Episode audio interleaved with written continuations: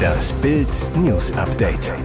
Es ist Mittwoch, der 10. August und das sind die Bild meldungen Überraschender FIFA-Plan. Katar-WM soll einen Tag früher beginnen. Vorschlag von Innenministerin Faeser. Frühere Rente für Ehrenamtler. Bewaffneter Überfall. Ajax-Star von Räubern verletzt. Die kommende Fußball-WM soll Medienberichten zufolge einen Tag früher als geplant beginnen, damit Gastgeber Katar das Eröffnungsspiel austragen kann. Das berichtete das britische Sportportal The Athletic heute.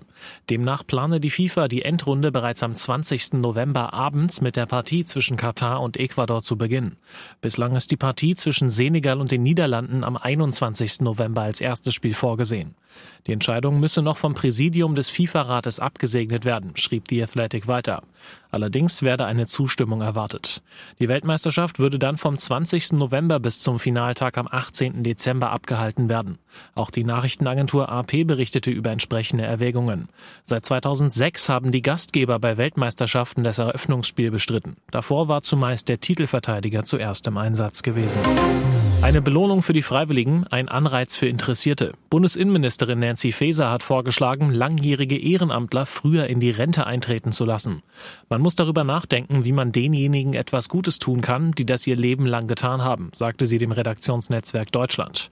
Und weiter, man könnte es zum Beispiel privilegieren, indem man den Menschen, die ihr Leben lang einen solchen Dienst an der Bevölkerung geleistet haben, früher in Rente schickt. Ein Jahr beispielsweise. Das Ehrenamt sei ein sehr hohes Gut. Für besonders wertvolle Tätigkeiten, wie beispielsweise bei der Feuerwehr oder bei Rettungsdiensten, müsse über solche Modelle nachgedacht werden, um Anreize zu setzen, führte Faeser weiter aus. Denn, so Faeser, die Naturkatastrophen nehmen zu. Deutschland war jahrzehntelang privilegiert, nun sei aber gerade in den letzten Jahren eine Veränderung spürbar geworden mit verstärkten Hochwasser, Waldbränden, langen Trockenperioden sowie Stürmen und Orkanen. Daher müsse auch über ein Dienstpflichtjahr debattiert werden, forderte sie.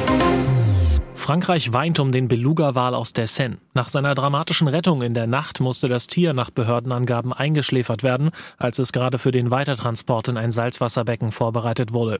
Der Tierarzt Oliver Courtois erklärte, das geschwächte Säugetier habe während der Rettungsaktion plötzlich Atemprobleme bekommen.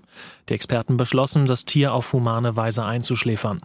In der Nacht hatten Einsatzkräfte den vier Meter langen und etwa 800 Kilogramm schweren Meeressäuger in einem Netz mit einem Kran aus der Schleuse der nordfranzösischen Gemeinde Saint-Pierre-la-Garenne gehoben. Der Beluga-Wal war am Dienstag vergangener Woche erstmals in der Seine gesichtet worden und saß seit Freitag in einer Schleuse in Saint-Pierre-la-Garenne, rund 70 Kilometer vor Paris fest, 130 Kilometer von der Seine-Mündung am Ärmelkanal entfernt. Das warme Süßwasser war für das Tier lebensgefährlich. Normalerweise leben Beluga-Wale in arktischen Gewässern vor den Küsten Russlands, Alaskas und Kanadas. Ajax-Star Dujan Tadic wurde übereinstimmenden Medienberichten zufolge vor seinem Haus in Amsterdam von zwei bewaffneten Räubern überfallen. Laut der holländischen Zeitung The Telegraph fand der Überfall statt, als der Serbien-Stürmer am 28. Juli gegen Mitternacht nach Hause kam.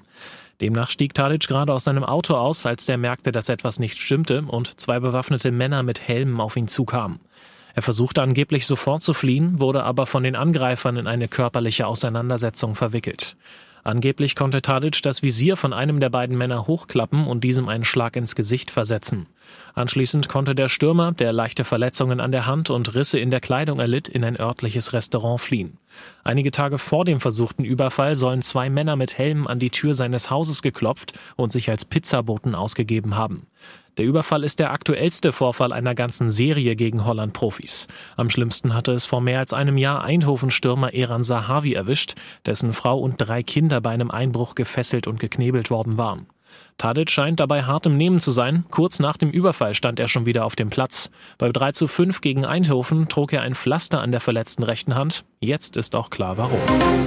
Frischer Geldregen für den FC Bayern. Allein für die beiden Superstars Matthijs de Ligt und Sadio Mané hat der deutsche Rekordmeister in diesem Sommer mehr als 100 Millionen Euro ausgegeben. Die Bayern demonstrierten die alte Stärke und investierten eine gewaltige Summe, vor allem in Zeiten der Corona-Nachwirkungen. Damit das zukünftig genauso passieren kann, hat der Club die Weichen für die Zukunft gestellt und bekommt demnächst einen ordentlichen Geldregen. Wie Sportbild in der aktuellen Ausgabe verrät, wird der Vertrag der Bayern mit Hauptsponsor Telekom in den kommenden Tagen vorzeitig bis 2026 2024 verlängert. Der alte Vertrag lief ursprünglich bis 2023. Ab sofort sollen die Münchner 50 Millionen Euro kassieren. Zuvor waren es rund 45 Millionen jährlich. Auf die Laufzeit bis 2026 gerechnet gibt es für die Bayern 200 Millionen Euro. Durch den neue Telekom-Deal wird der Vorsprung in der Bundesliga auch im finanziellen Bereich weiter ausgebaut. Der BVB kassiert mit den Doppelsponsoren 1 und 1 und Ivonik rund 35 Millionen Euro pro Jahr. Bei den Bayern kommen noch rund 20 Millionen pro Saison von Ärmelsponsor Qatar Airways dazu. Und jetzt weitere wichtige Meldungen des Tages vom Bild Newsdesk. 166 Tage Krieg in der Ukraine und diese Bilder überführen Putins Regime der Attacke auf Zivilisten und damit eines weiteren völkerrechtswidrigen Angriffs in der Ukraine. Das belastende Video stammt vom russischen Militär selbst.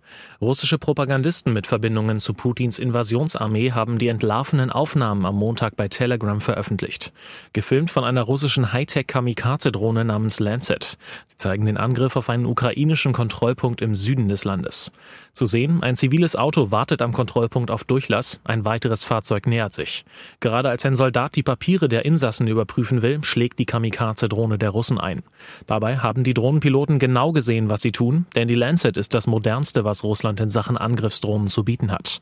Mit ihrer hochauflösenden Kamera beobachtet die Drohne den Kontrollpunkt bereits einige Minuten lang, überträgt ihre Aufnahmen live zum Bediener, der viele Kilometer entfernt in einem Kontroll-LKW sitzt.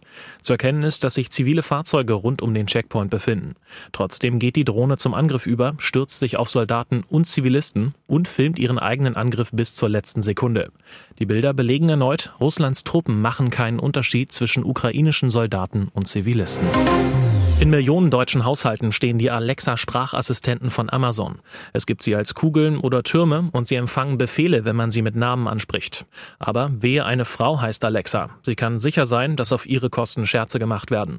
Jetzt gab es ein wichtiges Gerichtsurteil für ein kleines Mädchen und eine Stadtverwaltung, die endlich die Not des Kindes einsieht.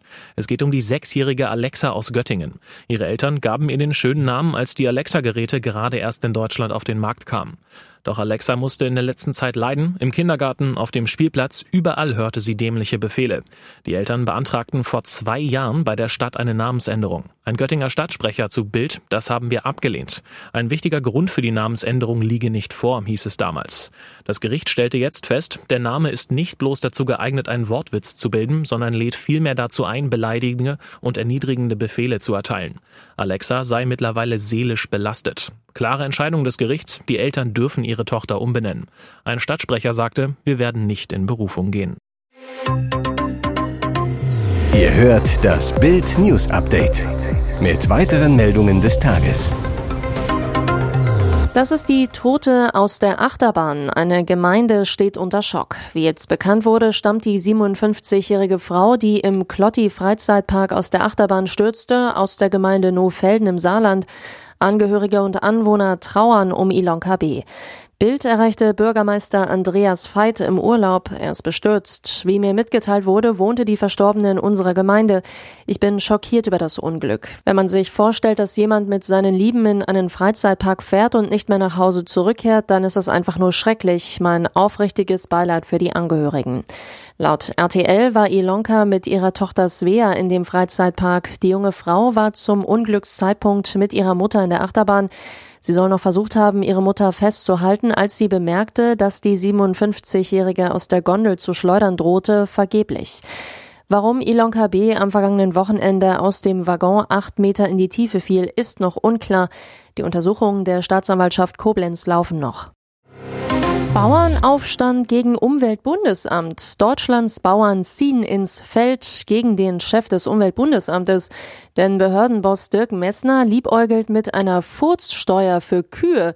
Max von Elverfeld, Vorsitzender der Familienbetriebe Land und Forst, wirft Messner ideologische und unwissenschaftliche Argumentation vor.